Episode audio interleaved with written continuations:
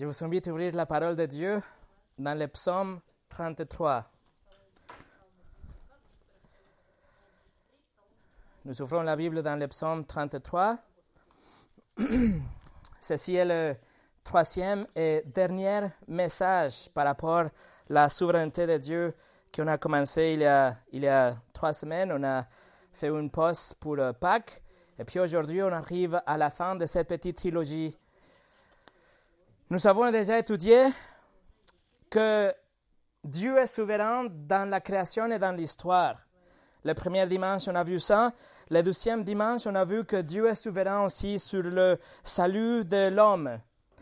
Et euh, c'est-à-dire que Dieu contrôle tout, Dieu règne sur toutes les choses, les choses qu'on voit, les choses que nous ne voyons pas, et même notre salut. Et ces deux enseignements sont disponibles sur le site internet en français et en russe aussi. Conclusion de ce qu'on a vu par rapport à la souveraineté de Dieu, c'est que Dieu est complètement souverain sur toutes les choses et tout le temps. La conclusion, c'est quelque chose que A.W. Tozer a dit.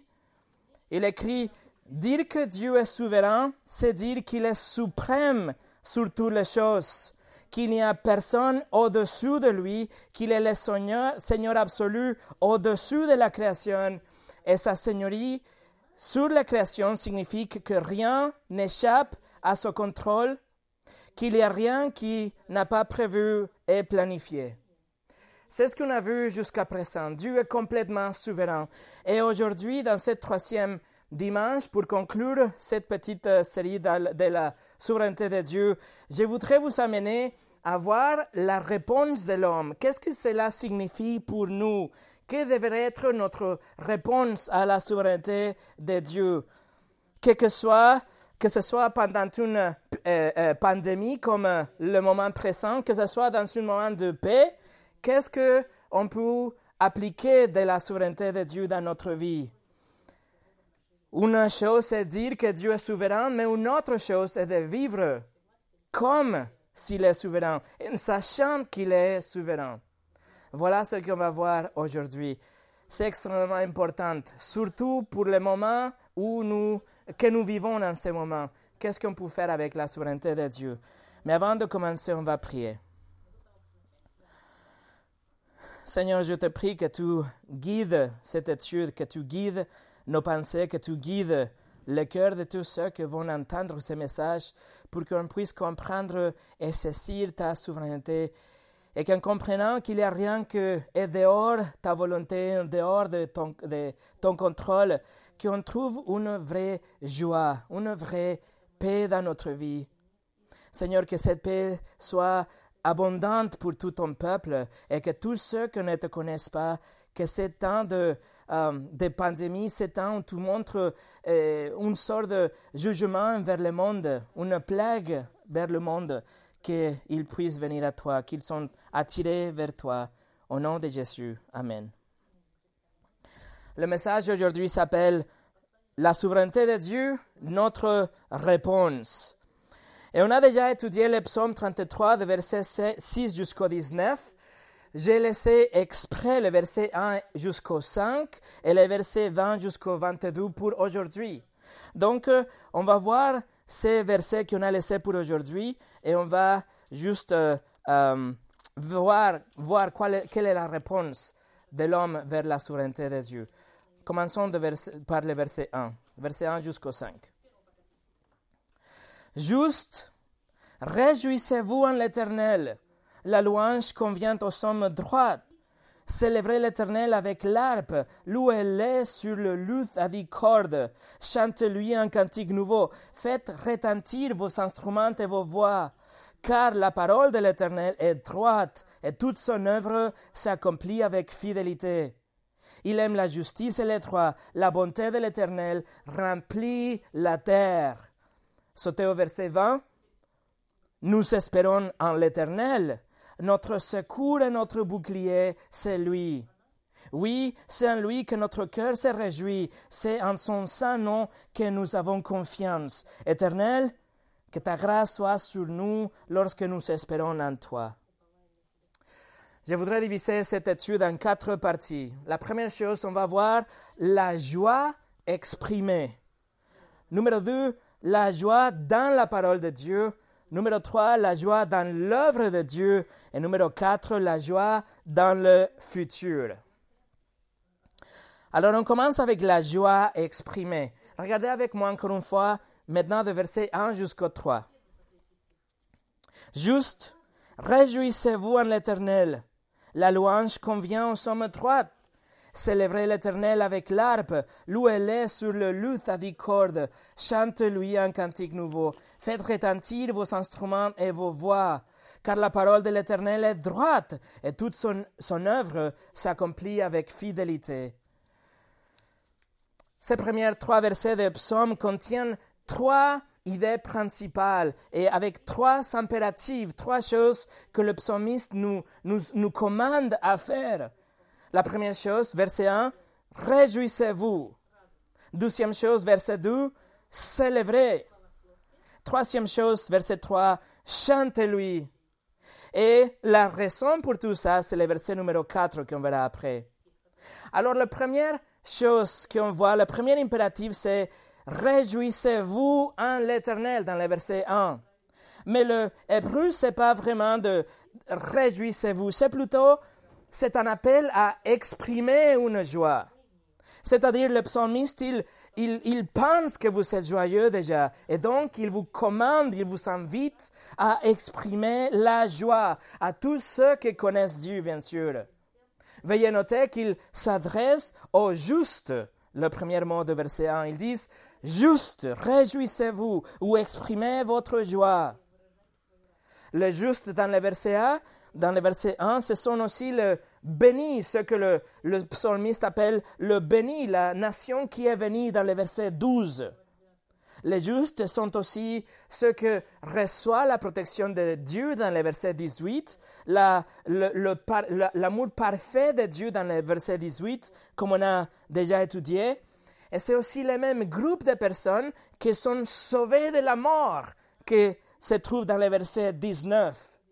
Alors, ces psaumes, c'est que le psalmiste euh, dit au juste, c'est qu'on doit se réjouir. Le psalmiste ne parle pas au monde, il parle aux chrétiens. Il parle à vous et à moi, à tous ceux qu'on a, on a trouvé la repentance et la foi en Christ tous ceux qui ont, a eu, que nous avons eu déjà nos transgressions et nos péchés enlevés de nous. Nous tous qui avons eu la grâce de Dieu pour pouvoir nous repentir et placer notre confiance en Jésus, croire qu'il est mort sur notre place, que notre vie a été amputée sur lui, notre vie de péché, et sa vie parfaite a été échangée et amputée en nous.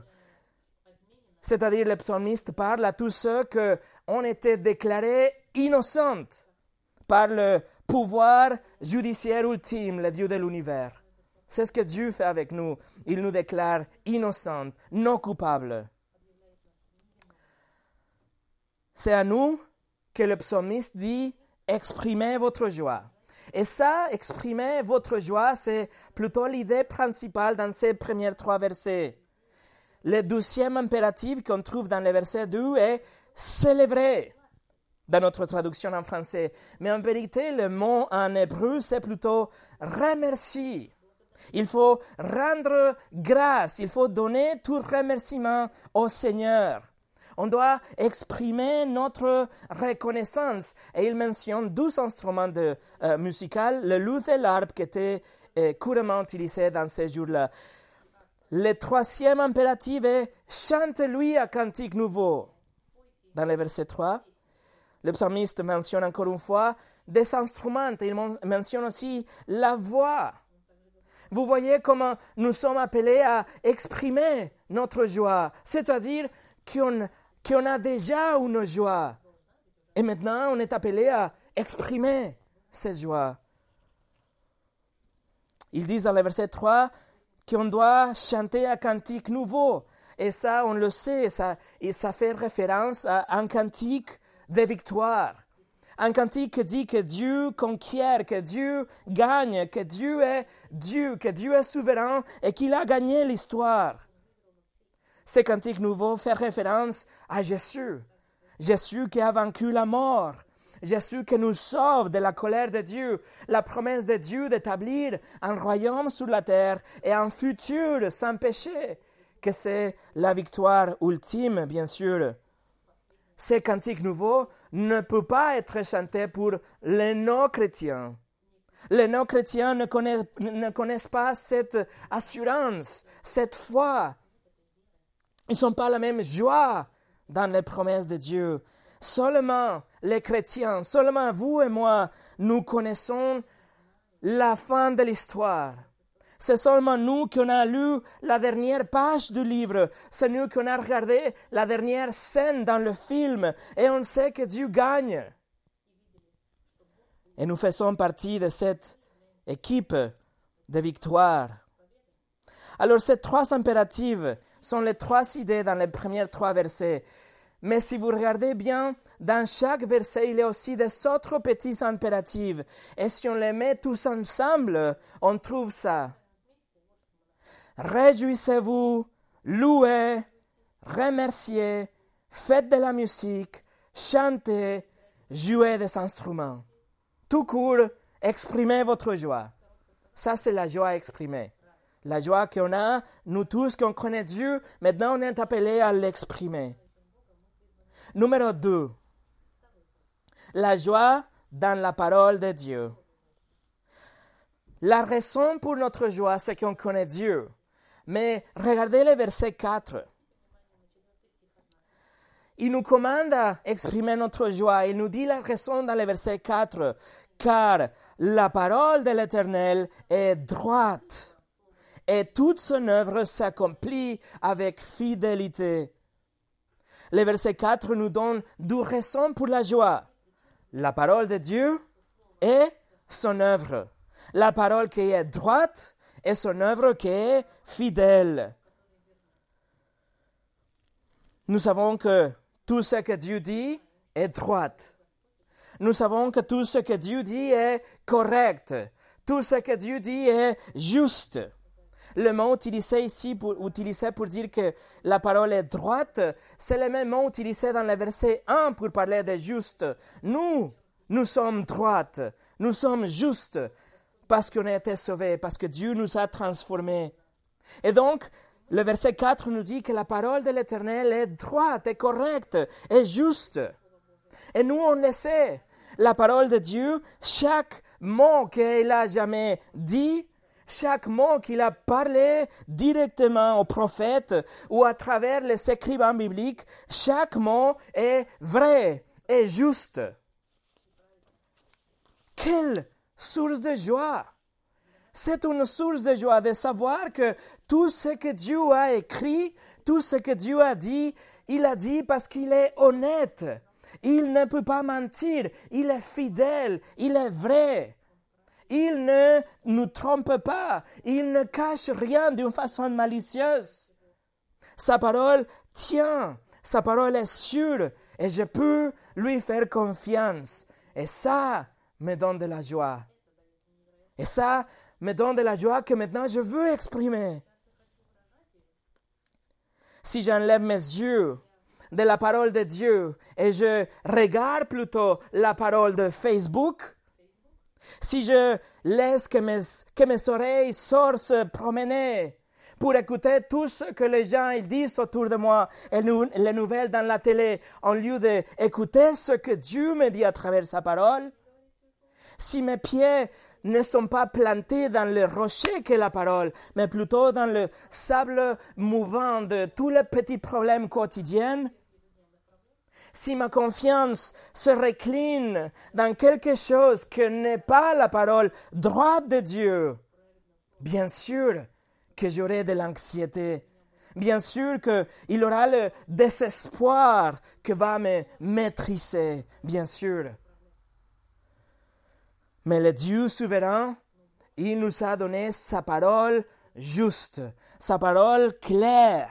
Et ça, c'est une source d'une joie indicible, une joie indescriptible de savoir que tout ce que Dieu a dit est vrai et juste. Pierre, pardon, euh, Pierre a écrit en Pierre, verset 1, 24, 25, il a dit, toute créature est comme l'herbe, et toute sa gloire comme la fleur des champs. L'herbe sèche et la fleur tombe. Mais la parole du Seigneur subsiste éternellement. Jésus a dit dans Jean 10, l'écriture ne peut pas être annulée. Le psaume 19 nous dit, la parole de l'Éternel est pure, elle subsiste pour toujours. Les jugements de l'Éternel sont vrais, ils sont tous justes. Le psaume 119 nous dit, Je sais depuis longtemps que tu as établi tes instructions ou ta parole pour toujours. Le psaume 19 nous dit, Les mots de Dieu sont plus précieux que l'or, plus doux que le miel. Les disciples ont demandé à Jésus, ils, ils ont dit, Seigneur, à qui irons-nous? Tu as les paroles de la vie éternelle. Paul écrit à Timothée, toute l'écriture est inspirée de Dieu. Et Dieu a dit à travers Jérémie, je veille à ce que ma parole s'accomplisse. Jésus expliquait que c'est que euh, la personne que a la parole, que lit la parole, qui reçoit, qui obéisse la parole, il est, dans Matthieu 7, 24, il est un homme prudent qui a construit sa, maison sur les rochers. Mes amis, la parole de Dieu, la parole de Dieu, c'est le seul rocher solide. C'est le seul rocher solide sur lequel, lequel je peux me trouver. Toute autre chose, c'est comme des, des sables que coulent. C'est des sables qui va m'enlever la joie, qui va faire que mes yeux regardent la situation du monde et je tombe dans l'anxiété. Mais la parole est ferme. Cela produit en moi de la joie. La Bible affirme et montre que Dieu est absolument souverain. La Bible nous dit que rien ne se passe sans l'accord de Dieu. Et ça, c'est la plus belle, la plus bonne nouvelle, que Dieu s'en occupe, que Dieu est en charge, que Dieu gouverne aujourd'hui. La sarde, les statistiques, la probabilité, la médecine, le gouvernement, les vaccins, le réchauffement climatique, aucun d'entre eux gouverne. Mais c'est Dieu qui est souverain. Et il nous donne sa parole comme la source pour nous montrer comment il est. Et je me réjouis dans ça. J'ai la paix avec cette réalité. John Piper, il vient d'écrire un petit livre qui s'appelle Le coronavirus et Christ. Il est sorti dans un format digital juste il y a quelques semaines en raison de son message assez pertinent. Écoutez ce qu'il écrit. Je ne pense pas vivre suffisamment longtemps pour voir ce livre publié. J'ai au moins un membre de ma famille infecté par le coronavirus. J'ai 74 ans et mes poumons sont compromis par un caillot de sang et des bronchites saisonnières. Mais ces facteurs ne possèdent pas la décision finale. C'est Dieu qui décide. Est-ce que c'est une bonne nouvelle? Il répond oui. Oui, c'est une bonne nouvelle. Et nous trouvons de la joie dans la parole de Dieu qui nous explique comment est Dieu. Numéro 3. La joie dans l'œuvre de Dieu. Le verset 4 nous donne une autre raison pour avoir la, joie. Toute son œuvre s'accomplit avec fidélité. Tout ce que Dieu fait, il le fait conforme à ce qu'il est. Ses œuvres, tout ce qu'il fait, c'est fidèle à lui-même. Il n'y a rien qui est incohérent avec son caractère. Dieu ne change jamais d'humeur. Il est comme il est toujours et ses œuvres reflètent comme il est. Nous savons que Dieu est bon, nous savons que Dieu est juste, nous savons que Dieu est amour, nous savons que Dieu est saint, nous savons que Dieu est indépendant, qu'il est un esprit. Nous savons étudier qu'il est souverain, non seulement qu'il a créé, mais qu'il règne à présent sur toutes les choses. C'est que ça veut dire que toutes les choses que Dieu fait et toutes les choses qu'il continue à faire aujourd'hui, ils sont tous en cohérence avec son caractère, sont en cohérence avec ses attributs, avec son amour, sa sainteté, sa souveraineté. Toutes ses œuvres sont avec fidélité. Il, il le fait avec fidélité. Et cela apporte de la joie à mon âme. Pourquoi? Parce que quelle que soit la gravité de la crise et à quel point cela peut être sans précédent, peu importe, même s'il y a des pertes humaines lors d'une crise, tout cela, Dieu le dirige selon son plan. Et tout cela, Dieu le dirige conformément à ce qu'il est. Il est en contrôle total. Toute son œuvre s'accomplit avec fidélité. En conséquence, je me réjouis. Je me réjouis parce que la parole de Dieu témoigne que Dieu règne sur les éclairs, sur la neige, sur les grenouilles, sur les moustiques, sur les sauterelles, sur les cailles, sur les vers, sur les poissons, sur les moineaux, sur les plantes, sur la famine, sur le soleil, sur les portes des prisons, sur l'aveuglement, sur la surdité, la paralysie, la fièvre et toutes les maladies. Dieu règne sur les plans de voyage, le cœur des rois, le cœur des nations et même les meurtriers. Dieu règne. Et tout ce qu'il fait et tout ce qu'il laisse faire, c'est en accordance à sa volonté et son caractère. Je me réjouis dans la souveraineté de Dieu. Souveraineté de Dieu égale joie. Je ne me réjouis pas des conséquences négatives. Je ne me réjouis pas de la souffrance et la mort de milliers pendant cette pandémie. Mais je me réjouis en sachant que Dieu est quand même sur le trône. Je me réjouis en savoir que Dieu est en train de régner et utiliser la pandémie par ses plans, qu'il y a quelque chose qu'il a considéré comme bon qui va se produire à la fin. Le dimanche après le 11 septembre, une église très large à New York, la ville de New York, qui avait déjà 12 800 personnes présentes. Ils ont vu 5 400 personnes le dimanche d'après cette tragédie. Le nombre a doublé. Et en fait, 40% des églises à New York peuvent tracer leur origine à ce dimanche après l'attentat terroriste de 11 septembre nous ne nous réjouissons pas dans la tragédie, mais je me réjouis que Dieu était et que Dieu est souverain malgré et à travers la tragédie.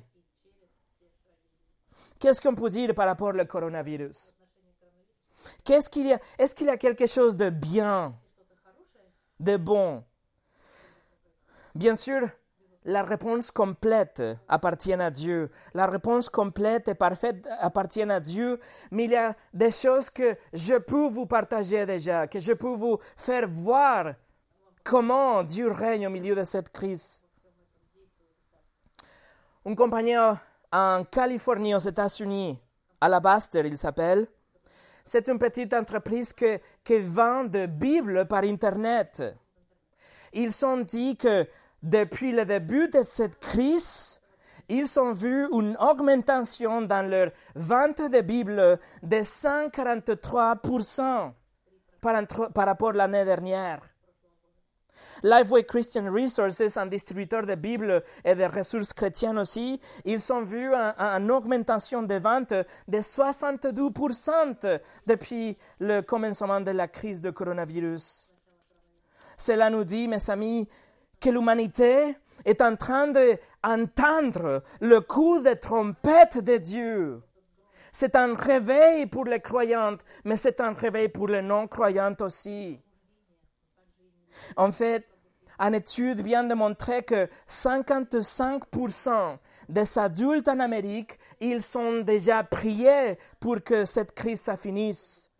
Mais le plus important, c'est que de ces 55%, 15% dit qu'ils ne prient jamais de jamais. Ceci, mes amis, cette crise, c'est un coup de tonnerre du ciel. La même chose que toutes les catastrophes naturelles, les inondations, les famines, les tsunamis, les tremblements de terre, les maladies et tout ça, c'est un appel de Dieu qui appelle le monde à la repentance. Mais ce n'est pas un jugement comme il est, ce n'est pas un jugement percé, c'est plutôt une citation miséricordieuse. C'est un appel de Dieu pour qu'on se répande, pour qu'on, pour mette notre confiance en Christ tant qu'il est encore temps. Ça serait dramatique de, de décéder, bien sûr, par le coronavirus, mais serait infiniment pire de mourir sans Christ.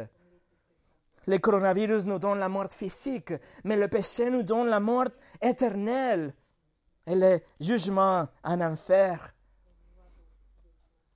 En Luc chapitre 13, Jésus était présenté avec une tragédie où il avait une perte de vie humaine.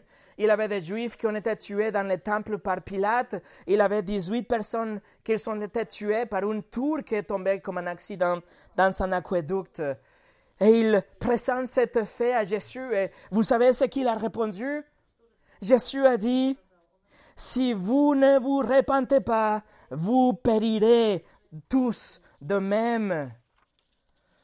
Jésus, avec un doigt, il pointe sur ces catastrophes, mais avec l'autre, il pointe sur les gens, il dit, repentez-vous. C'est un, c'est un réveil pour vous. Il y a personne qui a un autre jour assuré. Il y a personne qui peut dire demain je vais me réveiller, je suis sûr. Non. Et c'est pour ça, tout ce type de choses, c'est l'appel de Dieu qui nous invite à la repentance aujourd'hui. Et Dieu utilise tout ce type de crise pour attirer, pour appeler beaucoup de gens vers lui-même. Il y a beaucoup de gens, le monde est en train de considérer leur mortalité. Nous sommes tous exposés au nombre de morts par pays et par jour, tous les jours. Les non-croyants, ils sont, ils sont maintenant des questions. L'Église, nous, nous sommes en train de prier pour les non-croyants, pour que leur cœur soit ouvert, soit sensible aux choses de Dieu, pour que les yeux soient ouverts à la réalité de leurs péchés et les problèmes qu'ils sont dans le jugement de Dieu et leurs besoins désespérés pour avoir un sauveur. On prie pour eux justement parce que, comme on a vu la dernière fois, Dieu est souverain sur le salut. Ça serait une perte de temps de prier pour eux si Dieu n'était pas souverain sur le salut, mais parce qu'il est, nous on prie. Mes amis, Dieu règne dans cette époque étrange.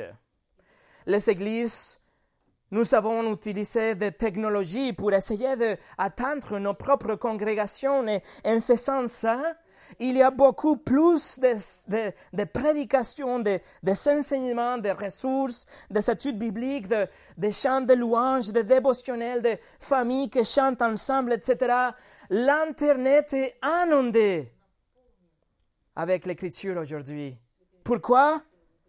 Parce que l'Église essaie d'atteindre ses propres gens, mais Dieu utilise ça pour atteindre tout le monde. Dieu règne quelle joie! Beaucoup sont exposés maintenant à l'Évangile. Une, application de smartphone qui s'appelle YouVersion, une application de Bible. Ils ont dit que pendant la semaine de Pâques, ils ont vu un chiffre sans précédent. 40,6 millions de personnes ont utilisé leur application pour lire la Bible en Pâques. Ça, c'est énorme, mais écoutez, c'est 54% plus que l'année dernière.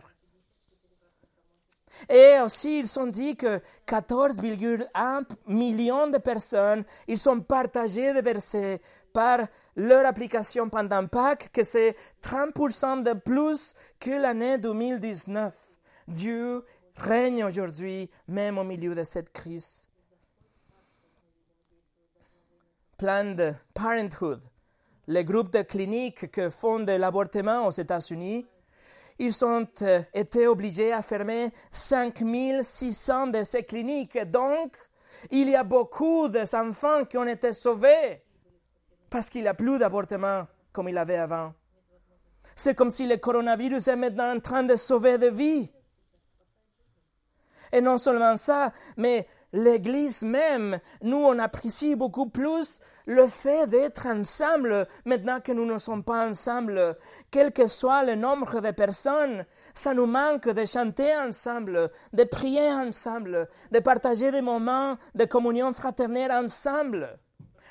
L'Église sortira de cette épreuve beaucoup plus forte qu'avant. Et les non-croyants, ils seront beaucoup plus sensibles vers les choses de Dieu des frères et des sœurs, ils se sont mis ensemble pour euh, aider d'une façon financière à tous ceux qui avaient été touchés pendant la crise. L'Église se réveille, l'Église fonctionne comme une Église aujourd'hui. La pandémie aussi a exposé beaucoup de fausses enseignantes. La pandémie a exposé des faux enseignements aussi. Tous ceux qui étaient connus comme comme des gens qui avaient des pouvoirs de guérison, ils sont du coup confinés chez eux pour ne, pas être contagiés. Les faux prophètes ont été aussi démasqués. Il y a des faux prophètes qui ont donné des prophéties. Ils ont dit que euh, euh, le coronavirus s'arrêterait complètement à la fin de mars. Et comme vous le savez, c'est pire qu'avant maintenant d'innombrables personnes sont en train de découvrir qu'ils étaient des loups, que leur doctrine n'était pas saine, qu'ils prêchaient que des émotions, qu'ils prêchaient que des miracles. Et donc les gens, ils cherchent maintenant la prédication authentique de la parole, un enseignement pur de la parole de Dieu. Dieu règne pendant cette crise. Pouvez-vous voir comment Dieu est en contrôle pendant cette période? Il est souverain. Et ça, c'est la meilleure de toutes les nouvelles. Réjouissez-vous, exprimez votre joie. Dans le livre de Actes, Actes chapitre 7, Stéphane était lapidé et une grande persécution a commencé parmi l'Église et dont les chrétiens ils se sont enfouis de Jérusalem.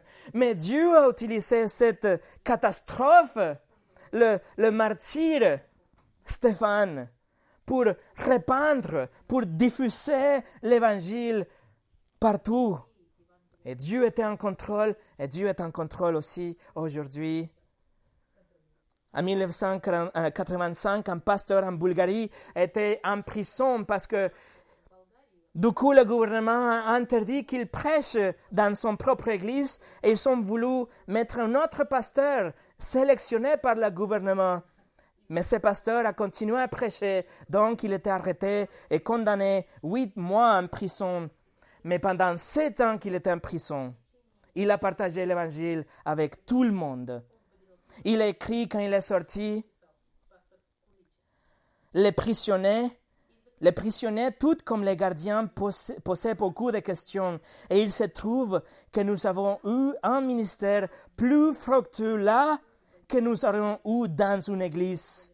Dieu était mieux servi par notre présence en prison que si nous étions libres.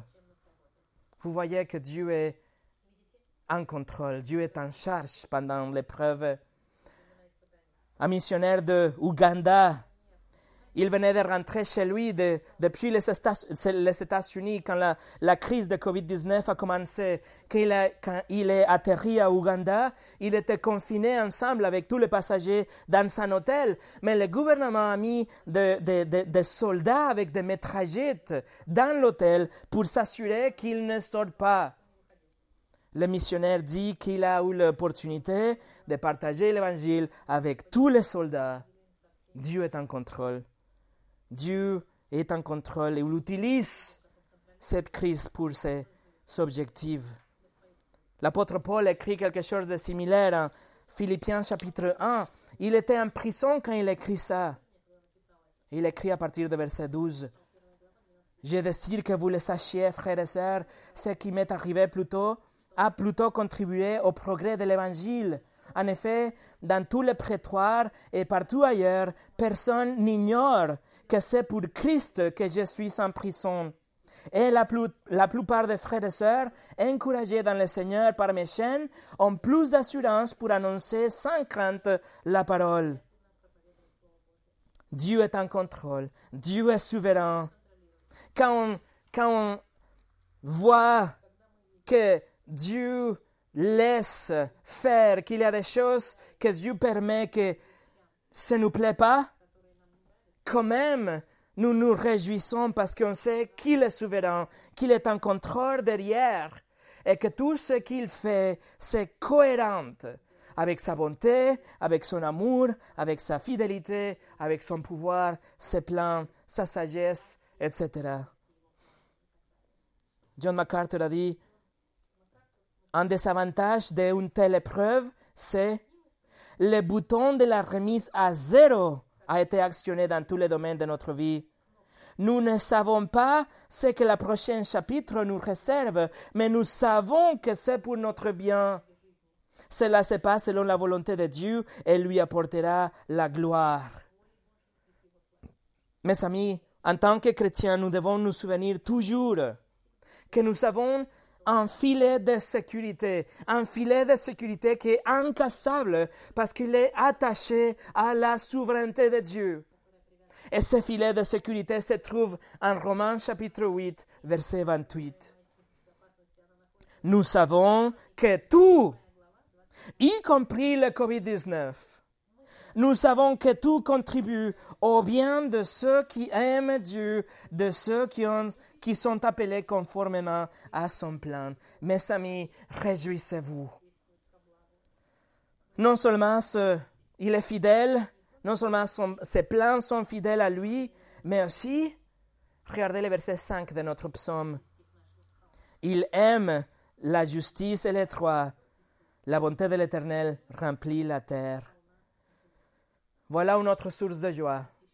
Il n'y a rien que Dieu laisse qui passe s'il n'est pas cohérent avec ce qu'il aime, la justice et les droits.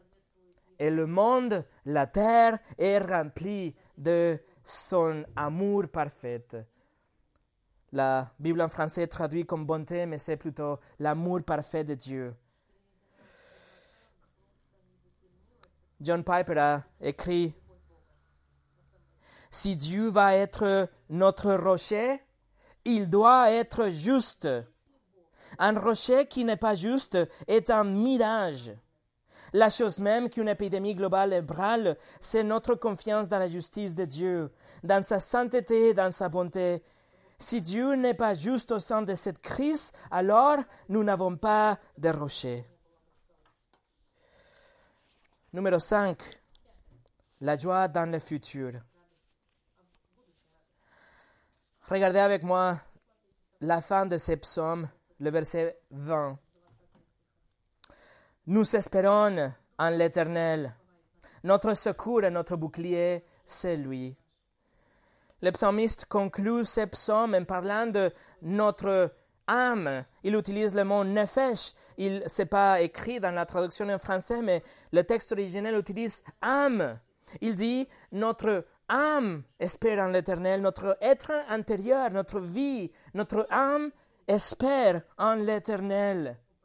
Et oui, nous attendons avec impatience pour voir le futur glorieux qu'il a planifié pour nous en l'éternité, dans la résurrection, dans le salut de notre âme. mais aussi de l'autre côté de cette épreuve, de l'autre côté de cette crise. Il est notre secours, il est notre bouclier, on a la sécurité en lui, il nous protège, il nous sauve, il nous garde sauvés. C'est comme le, le, psaume 130, verset 5 nous dit J'espère en l'Éternel, et tout mon âme, je m'attends à sa promesse. Je compte sur le Seigneur plus que les gardes n'attendent le matin. Oui, plus que les gardes n'attendent le matin. Quand nous connaissons Dieu, quand nous connaissons son caractère, quand nous faisons confiance à sa parole et nous voyons ses œuvres qui sont fidèles à son caractère, il est hors de question d'avoir la crainte pour le demain. Hors de question. C'est incompatible avec la réponse d'un chrétien quand il fait face à l'inconnu. La réponse compatible avec la vie d'un chrétien, c'est la foi et la joie et la paix parce qu'on sait que Dieu est en contrôle. Dieu est en contrôle. Dustin Benge, un frère à, Californie justement, il a dit, le monde est en train de changer rapidement, mais Dieu n'est pas dans l'inquiétude. La culture continue de pourrir, mais Dieu ne se frappe pas les mains anxieusement. Un virus nettoie le globe, mais Dieu n'éclate pas en larmes pris de chagrin. Les églises sont fermées, mais la parole de Dieu n'est pas arrêtée. Ou nous lui faisons confiance, ou nous ne lui faisons pas confiance. Mais si nous le faisons confiance, il y a une joie de savoir qu'il garde notre vie, qu'il tient notre souffle, que rien va nous arriver qui ne s'était pas permis et déterminé par Dieu, et qu'il a déterminé que ce qui arrive est bon. Henry Martin, un missionnaire en Inde et en Perse, il est mort en 1812. Il est mort le 31 octobre d'une épidémie comme le coronavirus. Il avait 31 ans quand il est décédé et en janvier de même année, il écrit dans son journal, il a dit, il apparaît que l'année en cours sera plus périlleuse qu'aucune autre que j'ai pu voir, mais si je vis pour finir le Nouveau Testament en persan, ma vie après ça aura moins d'importance. Mais que je vive ou que je meure, que Christ soit magnifié en moi. S'il y a un travail que je dois accomplir, je ne peux pas mourir. Et d'ailleurs, il a bien fini le Nouveau Testament. Mais c'est vrai ce qu'il a dit. Je suis immortel jusqu'à ce que le travail du Christ pour moi soit terminé. Je suis immortel jusqu'à ce que le travail du Christ pour moi soit terminé. Dieu est souverain dans la santé et dans la maladie, dans l'abondance, dans l'insuffisance, dans la stabilité, dans la crise. Et connaître Dieu nous donne de la paix et de la joie pendant la crise. Le verset 21 du psaume 33 nous dit, Oui, c'est en lui que notre cœur se réjouit. C'est en son saint nom que nous avons confiance. Il y a une joie dans notre cœur parce qu'on fait confiance en son nom, on fait confiance à son caractère, à ce qu'il est. Pourquoi ne le serait-il pas? On a une joie parce qu'il nous aime, parce qu'il a montré son amour dans la croix de Christ. Et notre cœur se réjouit, même dans la souffrance, et même dans la maladie, même dans la faillite, nous ne réjouissons pas dans la faillite, dans la souffrance, dans la maladie, mais on se réjouit de savoir qu'il est souverain et qu'il règne et qu'il régnera pour toujours. À l'âge de 24 ans, sept ans avant sa mort, Henry Martin a écrit Si Dieu n'était pas celui qui est souverain sur l'univers, comme, comme je serais misérable mais le Seigneur règne, que la terre se réjouisse. Et la cause de Christ prévaudra. Ô mon âme, réjouisse-toi de cette espérance. Et pour nous préparer pour finir, le verset 22. Éternel, que ta grâce soit sur nous lorsque nous espérons en toi. En hébreu, encore une fois, c'est pas marqué grâce, c'est marqué chesed, le amour parfait de Dieu. Que ton amour parfait reste sur nous lorsque nous espérons en toi. Nous savons que l'amour de Dieu ne peut pas être enlevé de nous, mais le psalmiste prie, il dit qu'il reste sur nous comme si c'était possible de l'enlever, justement parce que c'est cet amour que c'est notre rocher. C'est savoir que Dieu nous aime, que nous donne l'espoir en Dieu. C'est l'amour de Dieu qui nous, qui nous fait faire confiance à tout ce qu'il a dit. Mes amis, Dieu vous aime. Dieu vous aime avec un amour parfait, avec un amour qui ne change pas. Et cet amour est présent dans les choses qu'il fait quand il règne. Il, il règne avec, avec le même amour parfait. Il est complètement, absolument, complètement, totalement souverain. Ça peut être le coronavirus, ça peut être une guerre mondiale, ça peut être la famine, ça peut être la rébellion de vos enfants, ça peut être la mort soudaine de quelqu'un que vous aimez. Ça peut être les inondations ou les sécheresses, ou la pauvreté, ou le chômage, ou la trahison, ou la douleur, ou les dettes, ou la maladie, etc. Quoi que ce soit, Dieu vous aime si vous êtes son enfant.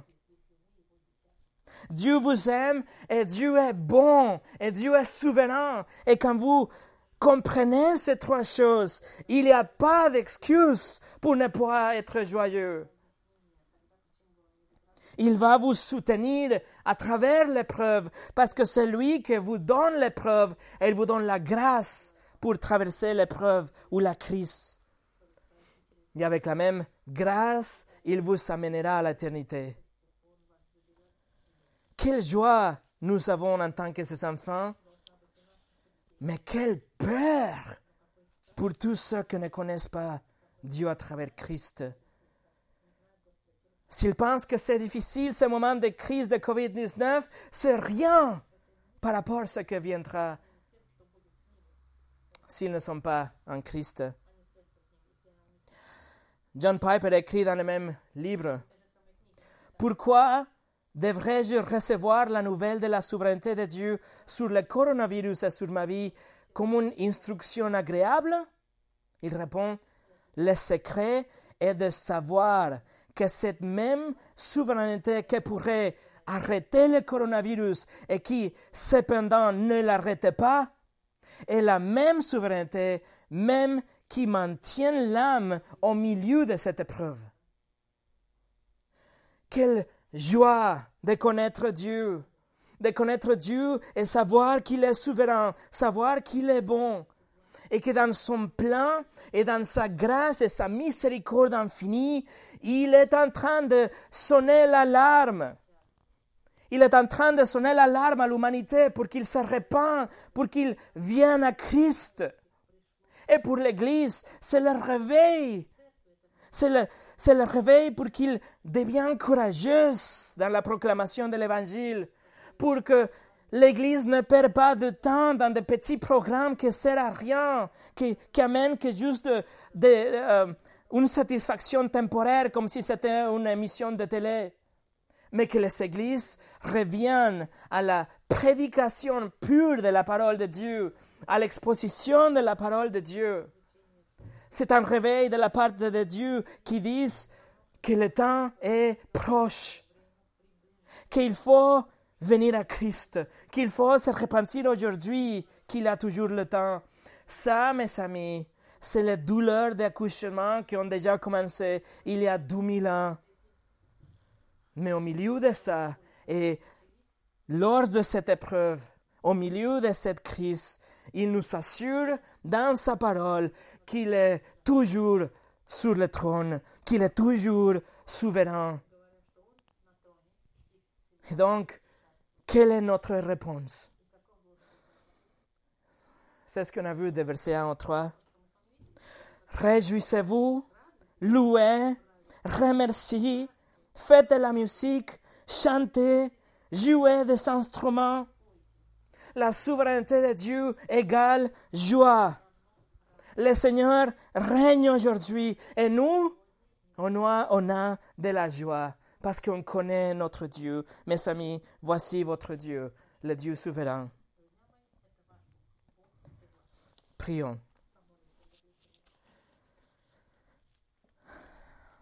Seigneur, au milieu de cette crise, nous te remercions pour ta parole qui nous donne de la joie. Nous te remercions pour ta parole qui nous rappelle comment tu es bon, comment tu es souverain, comment tu aimes à tous ceux qui t'appartiennent.